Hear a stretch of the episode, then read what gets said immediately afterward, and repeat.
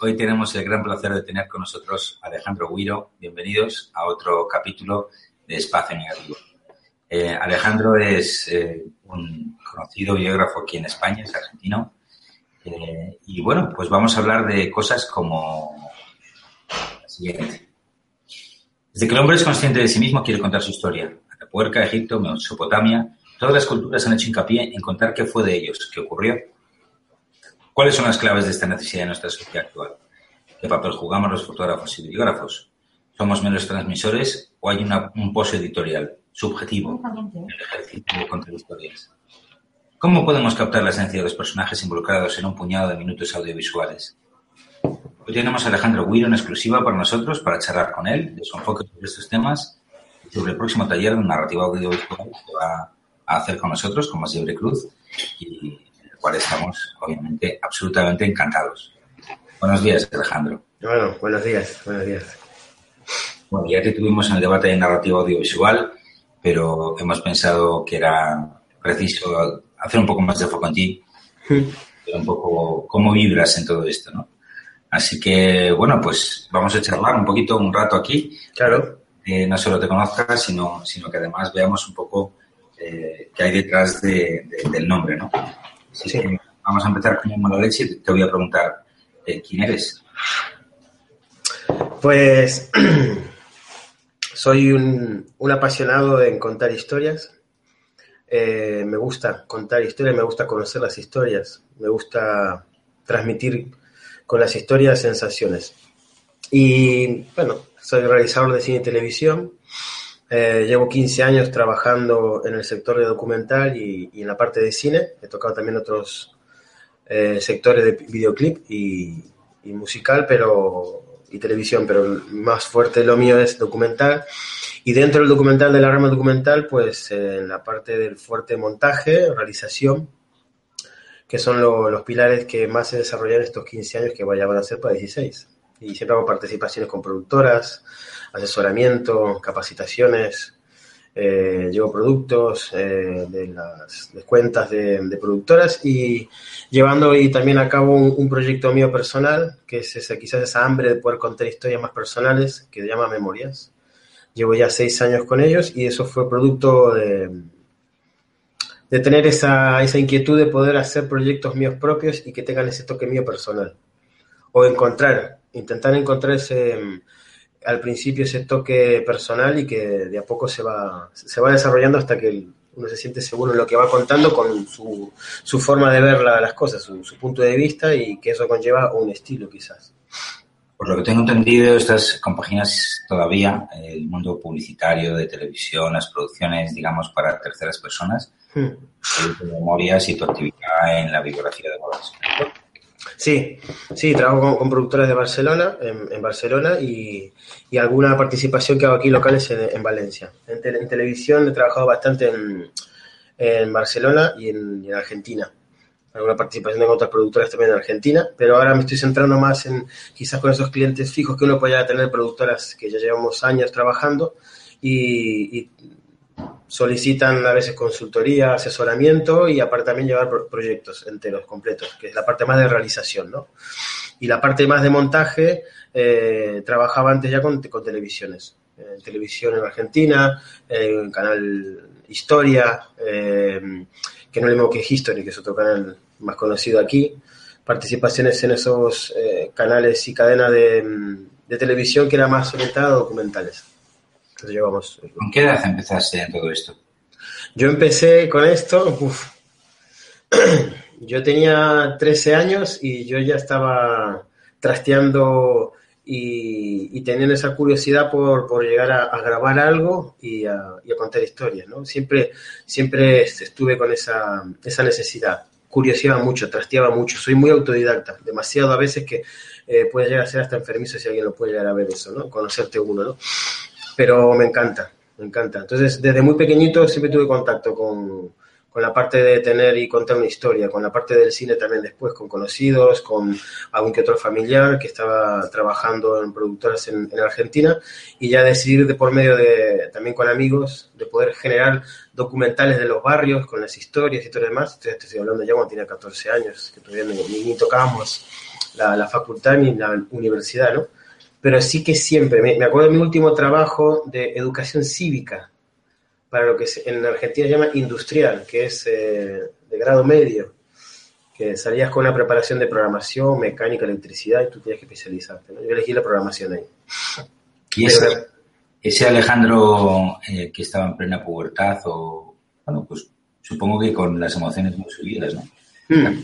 lo que sentías? O sea, más allá de que sentías curiosidad por los aparatos y contar historias y tal. Sí, sí, siempre. Yo soy una persona igual muy sensible y eso me acuerdo mucho de mi profesora de montaje. Por ejemplo, retomando para terminar lo de educación cívica antes, el trabajo práctico último, hice un documental sobre la economía argentina. Entonces, de ahí empecé yo a ver que se podía contar las historias con imágenes, con registros, con entrevistas, eh, transmitiendo otro, con otro, otra forma ese, ese material, ¿no? que en el colegio también me llamó la atención porque me vas a entregar un vídeo en VHS, compaginándolo y todo lo demás. Sí que el reflejo este del sentimiento y la sensibilidad que puede tener se va desarrollando, pero también nace de uno.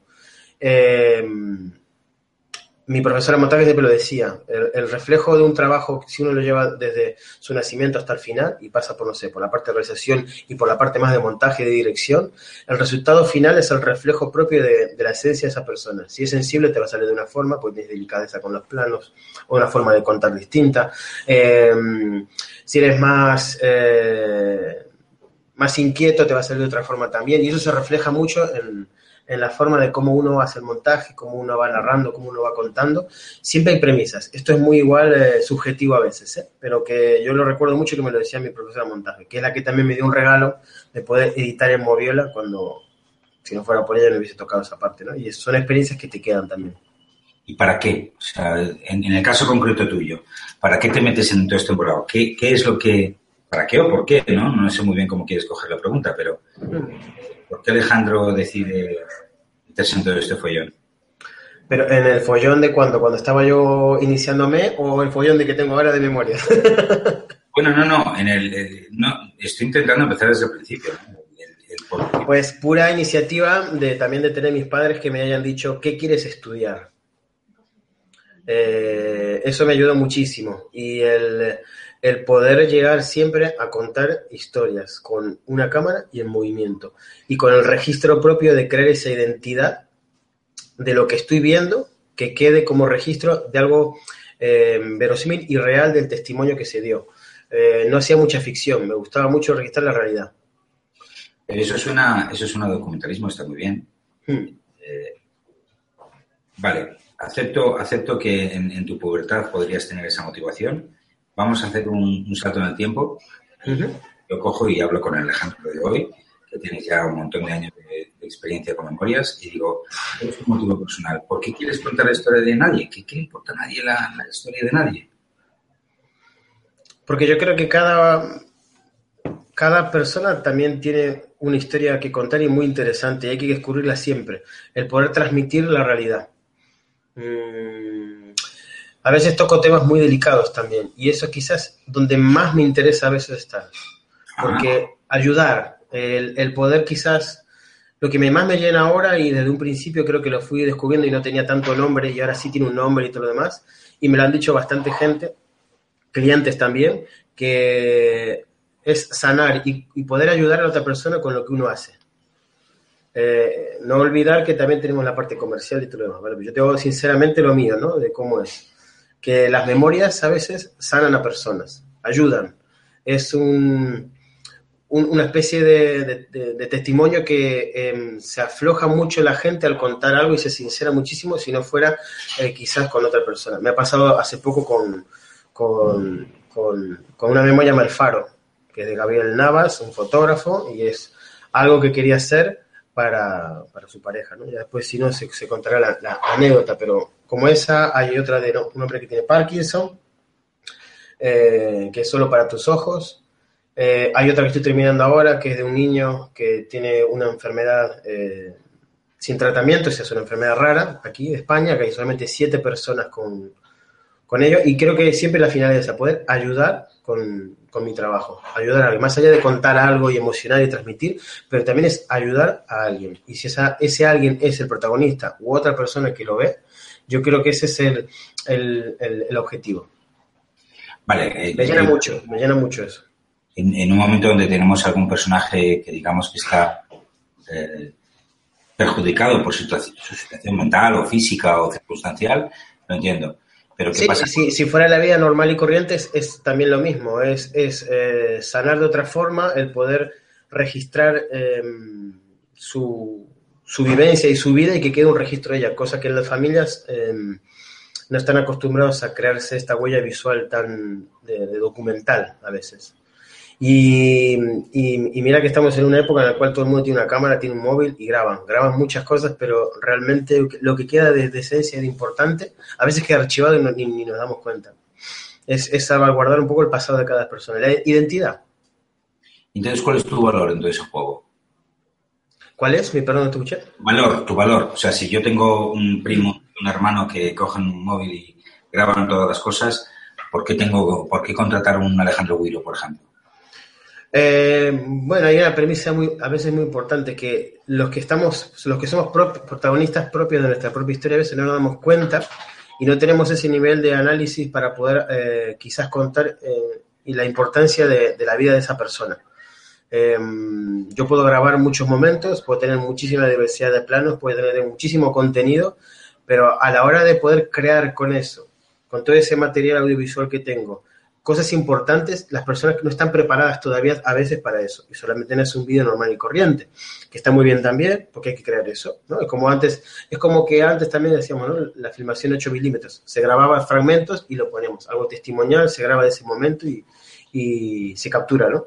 Pero el sentido que se le tiene que dar a veces es de que una persona también de fuera pueda valorar esos momentos importantes y hacerlo reconocido dentro de esa obra, ¿no? Y basarse en ese material que uno puede dar a tener. Hay personas que le interesan, otras que no, como todo el mundo, ¿no? Y el valor ahí significativo que puede tener es que la valoración de ciertos momentos a veces no somos conscientes de, nuestra propia vida, lo cual, cuáles son. No sé, yo puedo estar diciéndote mis cosas malas todo el día, ¿no? Y mis cosas buenas quizás casi no, no, las, no las diría, ¿no? Las tiene que ver otro, ¿no? Siempre ese, esa especie de reconocimiento de los actos de las otras personas, ¿no? En ese proceso tú eres un periodista escéptico tipo la agencia F, ¿conoces la agencia Sí. Eh, o, es más, o, eres más un autor editorial? ¿Cómo te ves tú a ti mismo? Me veo como que investigo. Será una mezcla de, ambos, pero más de, de investigar de un punto bastante personal, real, eh, y teniendo una ética bastante profunda en el sentido de respetar los, la historia y los actos de las personas que me cuentan eh, su historia. De no transformarla ni no transgredir para favorecer el mensaje que, que se quiere dar, sino basarme en el, al 100% en esos actos, sin mostrarlos, y ahí es donde quizás es los momentos importantes que cobran más, eh, cobran más, más importancia porque se distinguen de, alguna forma. Y es hacer resaltar esos momentos. ¿no? Pero, em, y en ese, en ese proceso de captación de una realidad y, editar toda esa realidad, ¿quién decide, tú decías antes, dar el mensaje que hay que dar? ¿Quién es el encargado de definir cuál es el mensaje que hay que dar? ¿Es la pareja? ¿Es la familia que lo trates? ¿Eres tú? Porque la pareja de repente quiere dar un mensaje y tú, como autor de, este, esta memoria, dices, no, el mensaje es otro. No, no.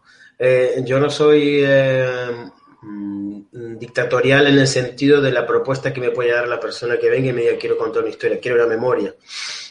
Me baso siempre en lo que quieren decir ellos. Eh, no transformo eso. ¿Vale? No, no, no lo hago de esa forma porque no me siento cómodo. En, mis, pilares o mi manifiesto o en, uno como ha creado las bases o esos pilares importantes que para la parte de qué cámara uso, qué tipo de lente uso, eh, cómo hago los montajes, qué música voy a utilizar, eh, cuál va a ser el tratamiento de la voz, eh, cómo voy a hacer el tipo de grabación, el tono de la voz, todo esto se trabaja para que realmente se dé solo. Y si la, pareja me está diciendo un mensaje que quiere que se dé así, se va a dar así. No, no estoy yo, yo soy un mero portador, yo soy un medio, un medio en el cual, eh, a través de un punto de vista y de una forma de contar, me baso en los en ese mensaje que, que quiere dar la pareja. De ahí viene que la pareja que se identifiquen con el proyecto vienen y se abren y me Alejandro, ya quiero una memoria, no me dicen ni quiero un vídeo, ya saben de que una memoria implica abrirse, sincerarse, contar cosas buenas, cosas malas de la historia, de su vida, y que realmente de todo eso Alejandro va a leerlo, lo va a analizar, se va a juntar con la pareja, lo va, va a entender todo esto de esa forma para poder ver qué puntos son los que uno valora desde fuera, como extraño que puede ser con, viendo esa historia, y decir, es que valoro muchísimo lo que has hecho en esta etapa de la vida. Entonces, es, es, es basarme al 100% en lo que ellos dicen. Ahora, que para mí sea más interesante una cosa u otra, eh, también es una, un filo muy importante también de decisión. Por eso está la ética ahí bastante importante decir, no, voy a poner solamente esto, no. Trato de que las personas se reflejen a un valor humano, pero siempre basándome al 100% de lo que me dicen. No, no transgredir eso. Pero eso es muy interesante porque, eh, vale, o sea, tú coges un mensaje que te dan ellos, de alguna forma tienes unas herramientas de comunicación para, de alguna forma, narrar audiovisualmente todo eso. Eh, ¿Cuáles son los principios que utilizas para discriminar la forma de contar esa historia? ¿Son principios éticos? ¿Son principios técnicos? Son principios, son principios principalmente éticos. Y en base al principio ético me baso después en otros principios narrativos. ¿Como cuál? ¿Puedes poner ejemplos de, de, tanto de principios éticos sí. como narrativos? Por ejemplo, principios éticos es que trans, transmitir al 100% eh, la veracidad de ese mensaje que me está dando de forma lo más sincera posible eh, la persona que quiere yo que cuente esa historia. Eh, de no yo no transgredir y modificar por ese principio narrativo el mensaje inicial. O sea, es, es una, es una fórmula, son fórmulas que uno va también trabajando en, en, la trayectoria de documental como quiere, porque también uno ha visto muchísimas cosas y también ha trabajado para periodistas en los cuales está el clásico que me, te sorprende bastante a veces después de los trabajos de la gente y de, de lo que uno puede dar, a dar y transmitir la veracidad de un mensaje. ¿Vale? Que puede hasta transgredir el idioma para poner otro subtítulo distinto de lo que está diciendo la persona, ¿no? Eso es lo que a mí no, no voy por esos lados. Y todo es con un condicionante a otro, siempre partiendo de la veracidad del mensaje. Que toda la transformación que yo pueda llegar a hacer de, de acuerdo después a una mecánica narrativa que uno puede llegar a tener, que son, y con muchas herramientas para poder definir ese punto de vista y la forma de narrar, eh, y la estructura que uno utiliza para contar esa historia, al final tiene que ser lo mismo que me está contando a mí la pareja. Mm, qué interesante. Interesante. Quizás también, aparte de todo esto, antes de llegar a todo ese momento, pues también es un primer contacto con la pareja, donde también de ahí se articulan muchísimos mecanismos en los cuales va uno propio dentro, instaurado mío, no es que yo lo haga a propósito, no, no lo haga adrede, ¿no? Pero sí el tratar de que las personas se sinceren y hablen. Eh, hay muchas, hay muchas eh, teorías que uno se va haciendo a veces también. ¿eh? eh hay una que yo siempre, yo le llamo la, el método de los cinco segundos. Yo también en el taller siempre se, se ven y se, se desarrollan otros también que hay ahí, que es para la parte de cómo abrir, cómo conocer, cómo hacer que la, eh, absorber, ser una esponja y absorber el máximo posible de contenido de esas personas.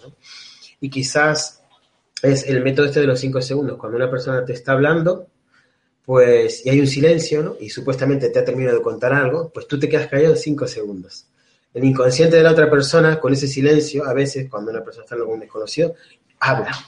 No deja de hablar a veces, ¿no?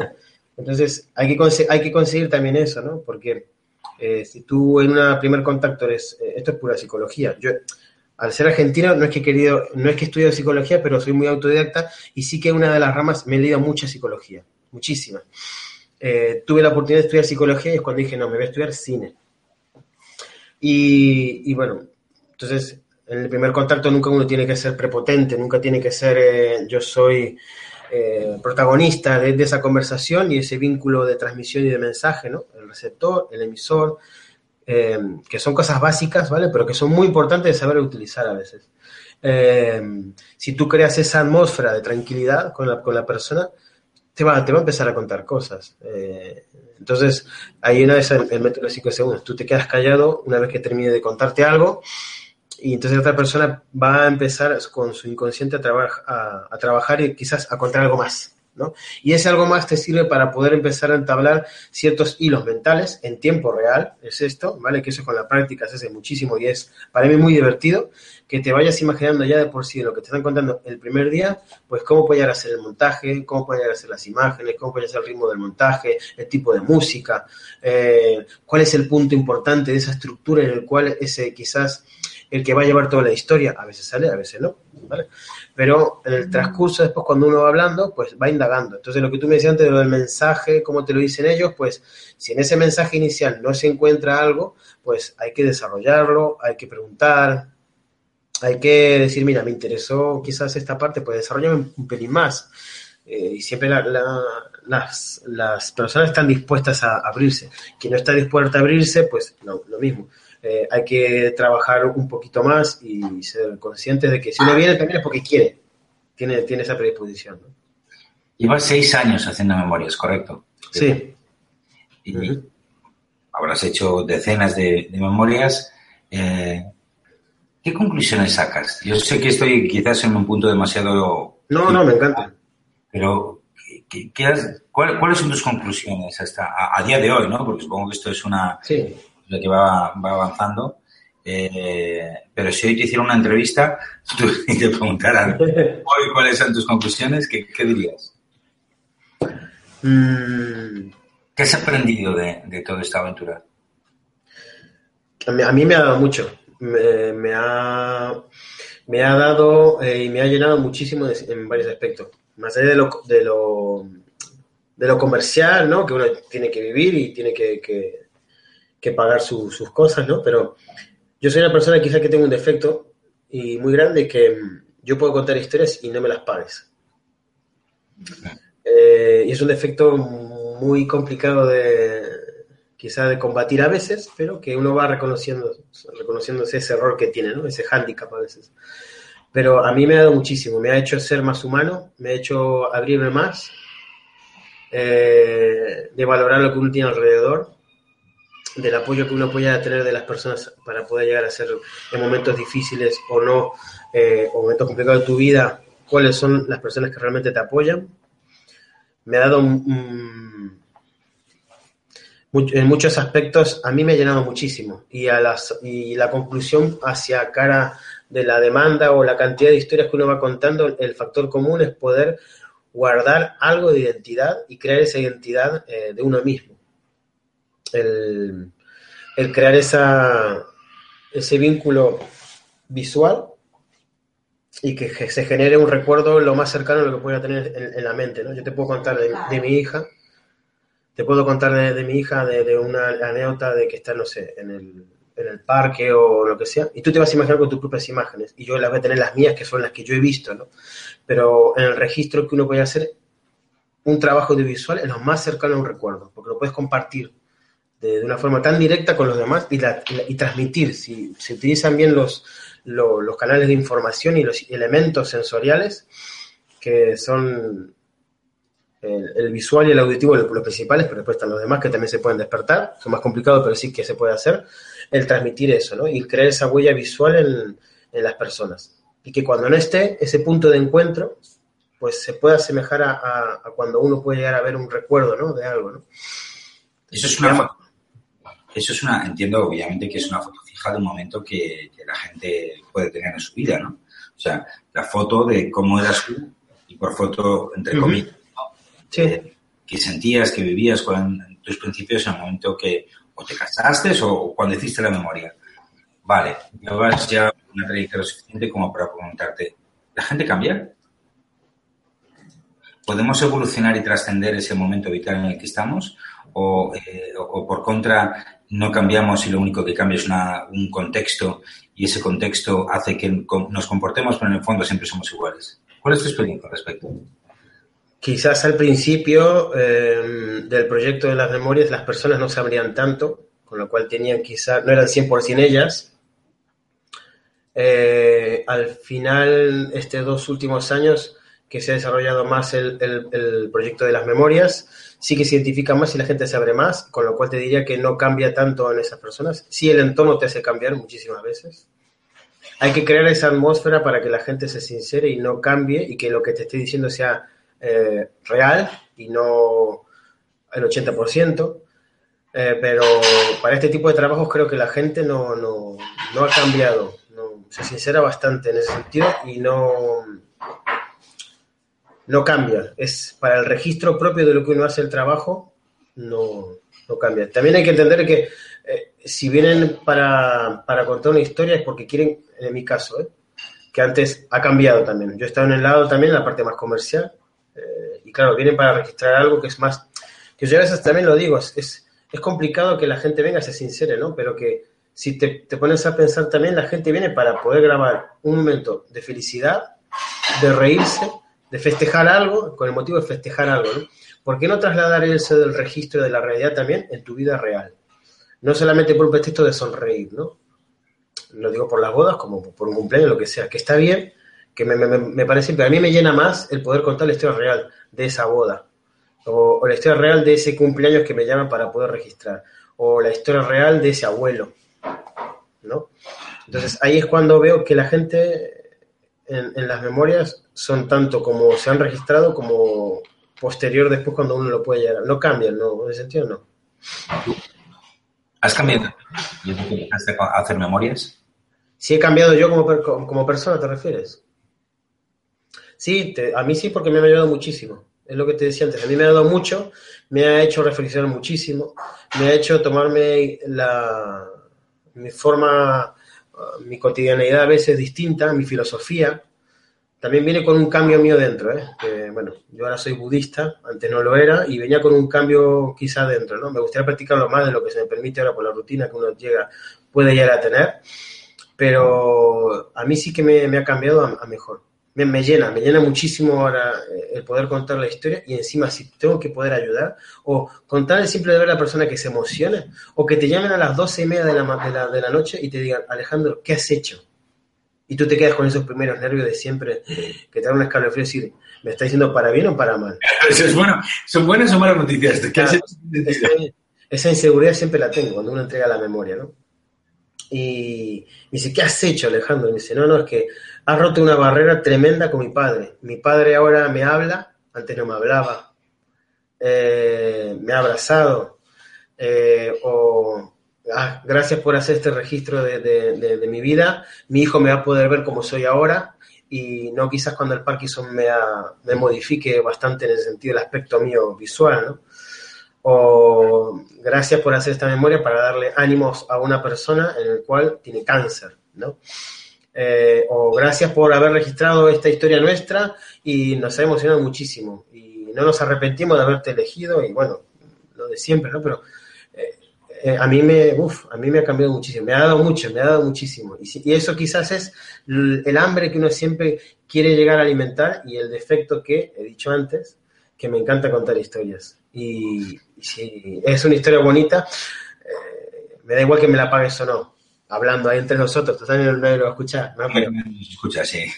pero sí que al año, para poder saciar esa necesidad mía, que la tengo que saciar, sí o sí, eh, al año yo hago una memoria solidaria a una memoria en la cual yo no cobro nada, eh, solamente los gastos de traslado y de poder estar ahí grabando y todo, pero yo por mi trabajo no, trabajo, no, no cobro, pero la, con la condición de que eso ayude a esa persona.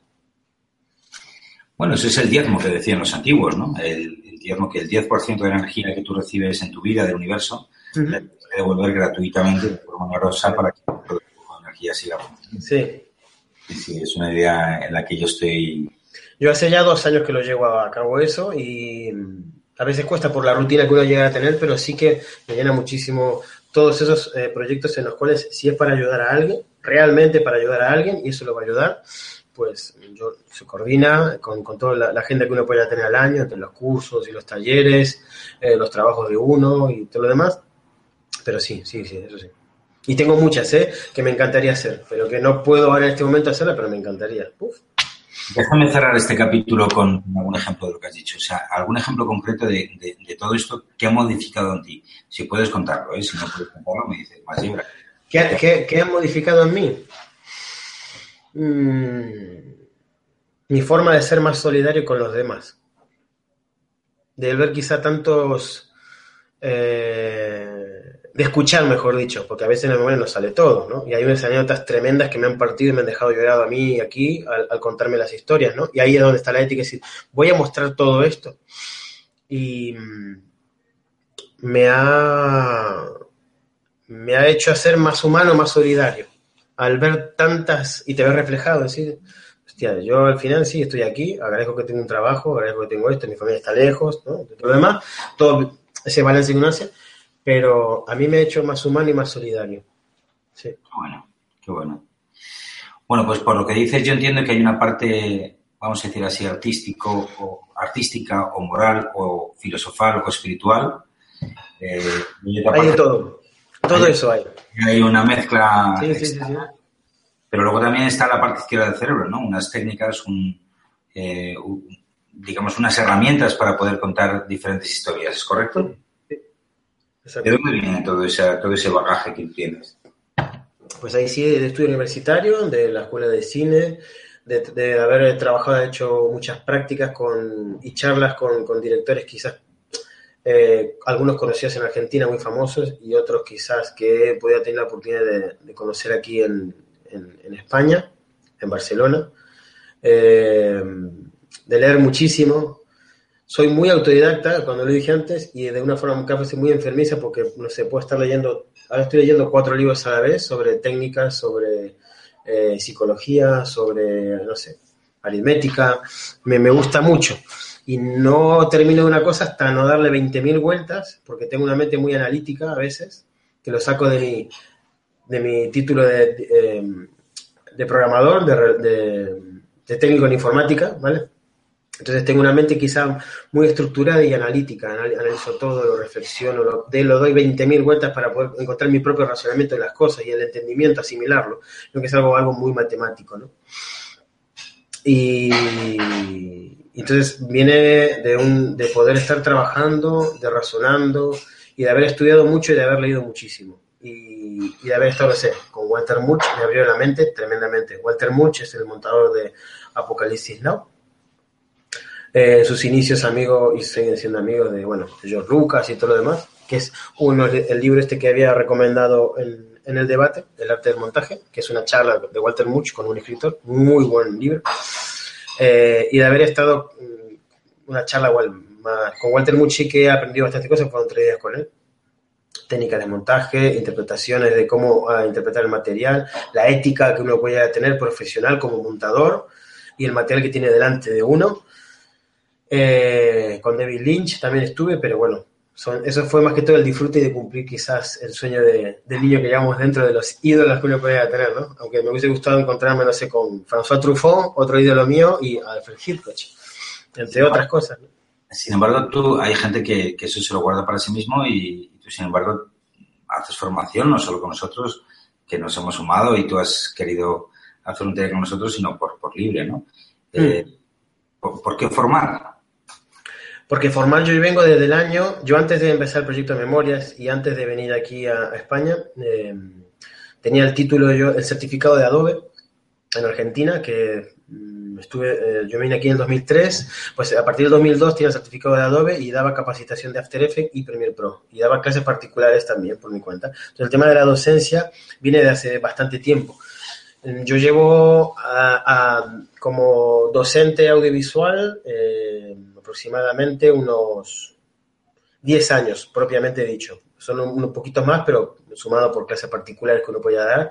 Asesoramiento a productora de, en cuanto a programas eh, que hacía cuando estaba en, en Argentina. Una, no sé, una, persona, una productora compraba el paquete de Adobe de Premiere y After Effects y yo era el encargado de tener certificado de ir a hacer el curso de capacitación del programa completo y todo esto. Entonces la docencia de mí mm, viene de, muy, de más temprano que todo esto que estoy haciendo ahora. Y me llena muchísimo el poder ver, o sea, un alumno que se emocione, que se le llenen los ojos de emoción, que me ha pasado en los talleres. Y lo puede decir bastante gente de eso. Eh, en Salamanca, cuando di un taller, me acuerdo con.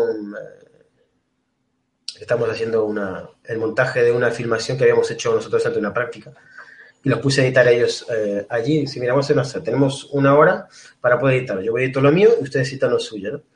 Y poner fuera, poner dos planos y, ver cómo eh, el alumno creo que era Juanjo, Juanjo Nieto, eh, fue, porque eran los, dos hermanos de ahí. y me dijo, hostia, aquí lo tenemos. Puso los planos y yo vi en los ojos cómo eso se, se emocionaba, se humedecían los ojos. Y eso a mí me llena un montón, porque es lo que yo siento cada vez que estoy enseñando algo. Porque me encanta transmitir y que puedan llegar a aprender cosas nuevas en ese sentido. Eh, y que sientan esa emoción. Eso que se te paren los pelos de punta. Pues yo lo, yo lo digo casi todos los días eso.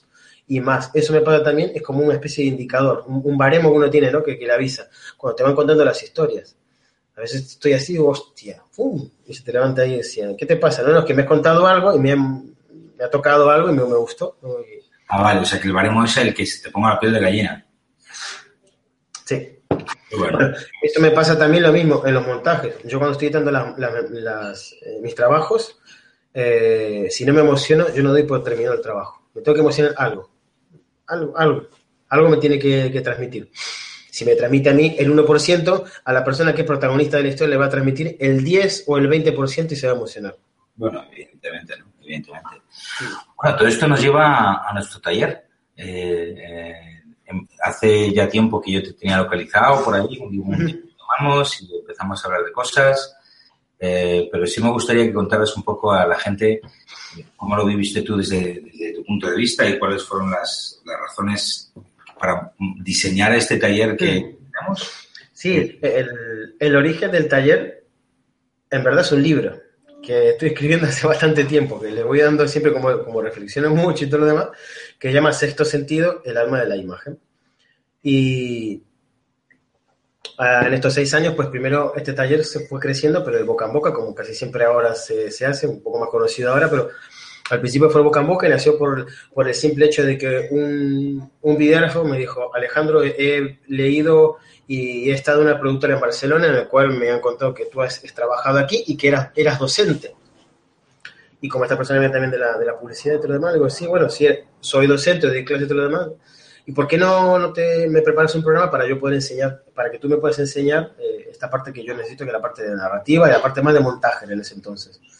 Y de ahí empezó a desarrollarse un poco. Y como ya venía escribiendo el libro, que el libro es contar aspectos psicológicos, eh, narrativos, con las reacciones que tiene el espectador. El conocer esas herramientas de que, que, que, y qué efecto hacen en el espectador, ¿no?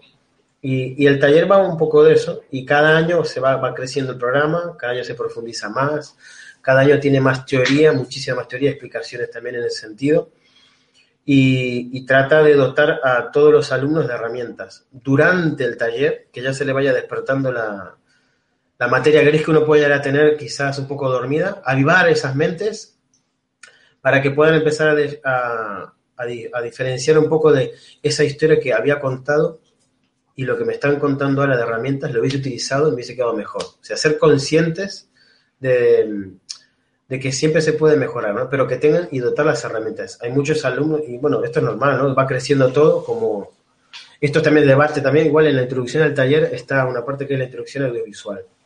Pero sí que tenemos muchísimas herramientas, pero vamos a dar la vuelta creativa en ese sentido, ¿no? Y... Sí, porque cuando, cuando estuvimos hablando del taller, tú venías adaptando la gira en este sentido. Hmm. Bueno, quiero algo puramente de narrativa audiovisual, ¿no? Sí. Eh, en mi caso he estado produciendo talleres de Santiveira, de Pablo Costa, y tú eres un complemento muy bueno eh, en ese sentido, porque me podías dar ese, ese corpus, no sé si llamarlo docente o, o académico, vamos a decirlo, eh, de, de, por qué las historias y la forma de narrar funcionan. Eso fue mi historia.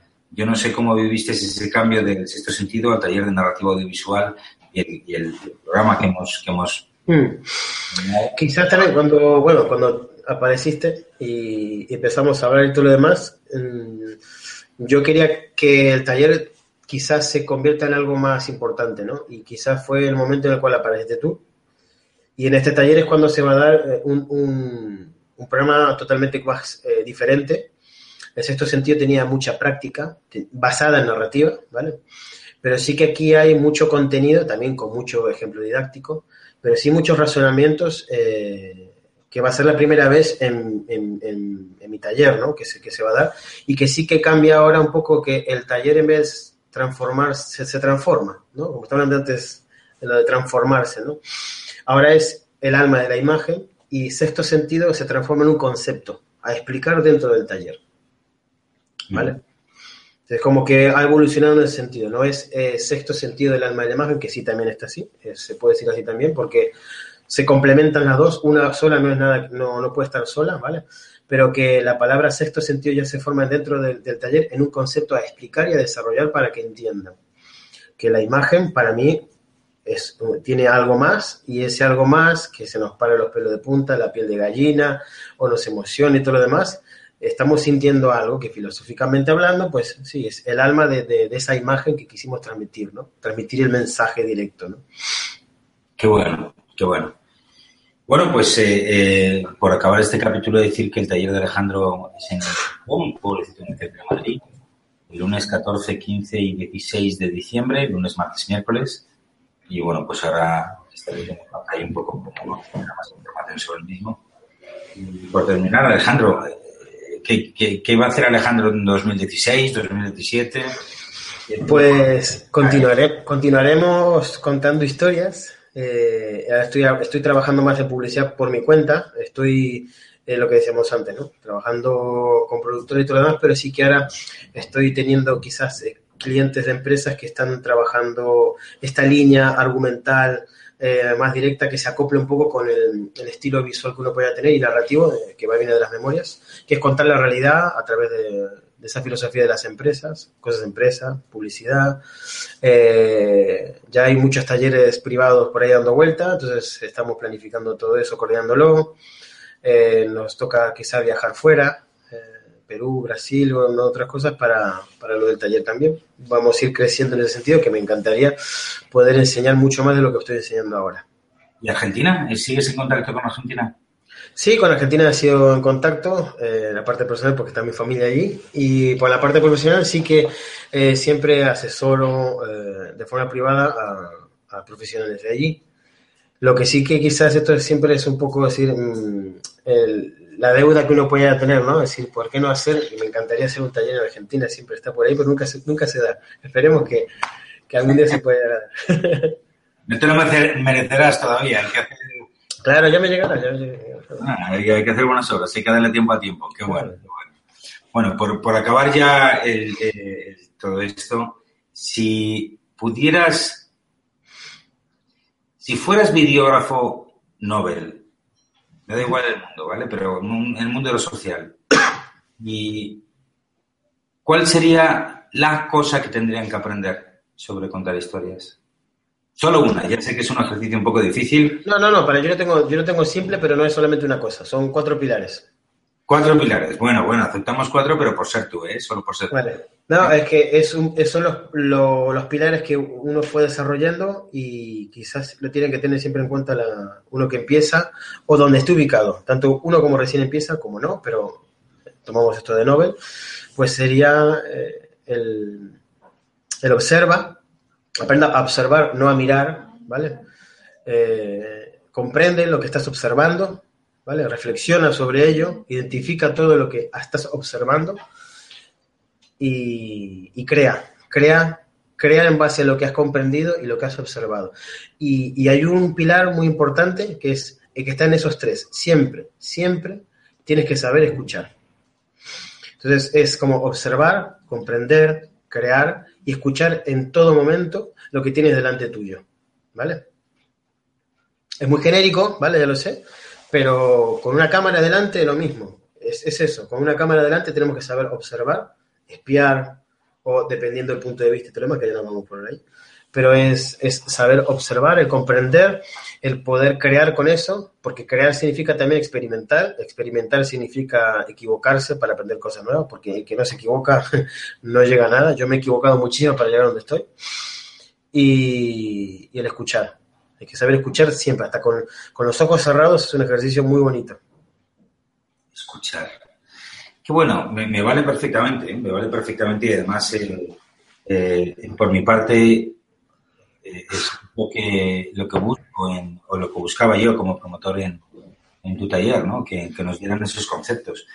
Mi visión de, de la fotografía, de la videografía social, sobre todo la social, porque es la que conozco, es que eso no siempre es así.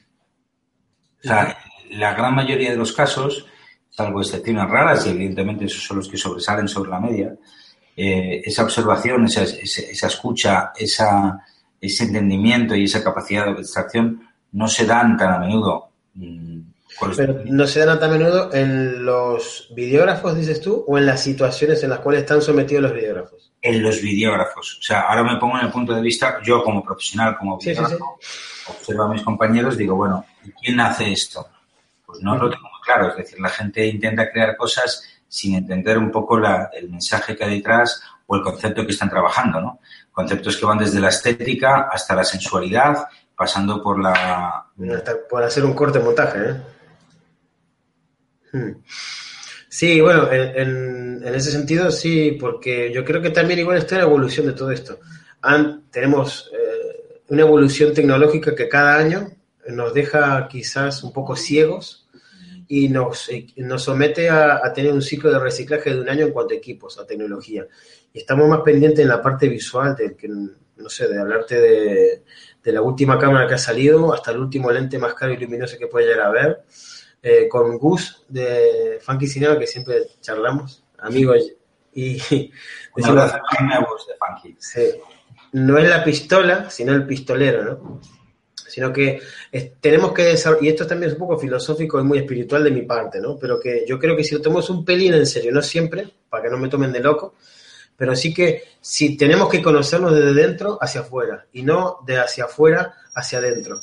Porque si estamos haciendo hacia afuera, está primero la cámara, la situación y todo demás. Conozcámonos primero desde dentro, escuchándonos, qué es lo que queremos llegar a hacer, cómo lo queremos llegar a hacer, y busquémosle soluciones y respuestas en base a cuando vamos saliendo más de nosotros que es, es bueno, la cámara, el lente, pero con cualquier cámara podemos grabar hoy en día.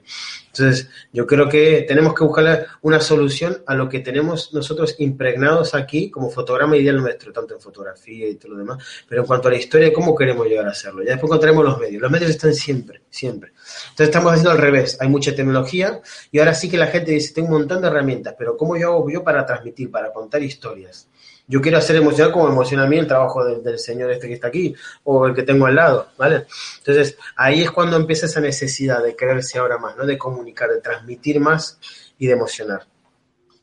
Ah, sí, no, no, no, vamos, o sea, no, no puedo estar más de acuerdo contigo, porque era precisamente la motivación que yo tenía cuando te propusiste ayer, ¿no?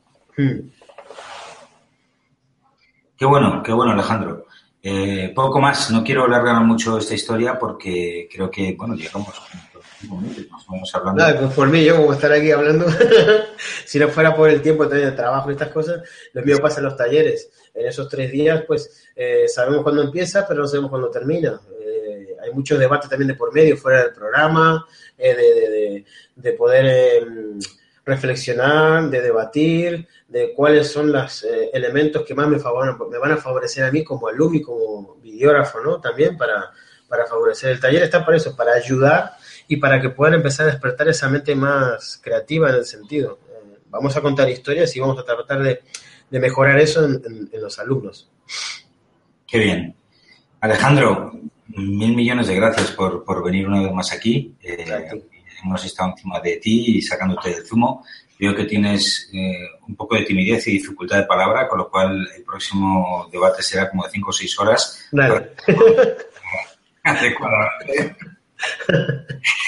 y bueno, pues nada, como siempre, de verdad, un enorme abrazo. Alejandro, estamos deseando que vengas para acá. Y, bueno, pues a todos los que nos estáis viendo, eh, gracias por, por escucharnos pues como resumen, 14, 15 y 16 de diciembre de 2015. Eh, ahora mismo estáis viendo en pantalla la, la URL, la web, donde podéis encontrar más información al respecto. Y poco más. Un abrazo a todos y nos vemos en breve. Bueno, muchísimas gracias y nada, nos vemos allí. Sí, este tema os suena.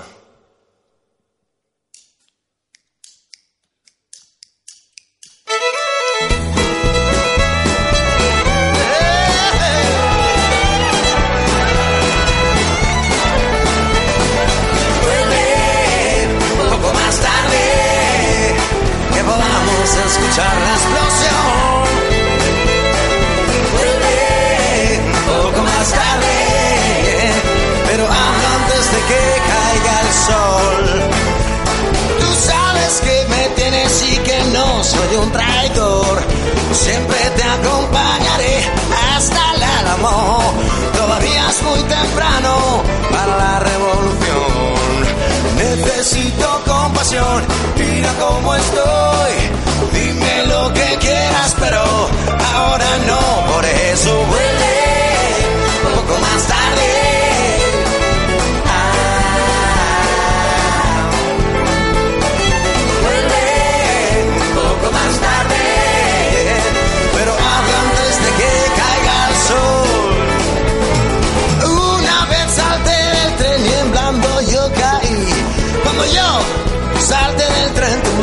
a seguir.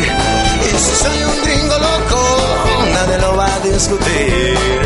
Tengo que salir de aquí, no lo haré por ti. Carga tu pistola y prepárate a morir. Duele, poco más tarde, te podamos escuchar.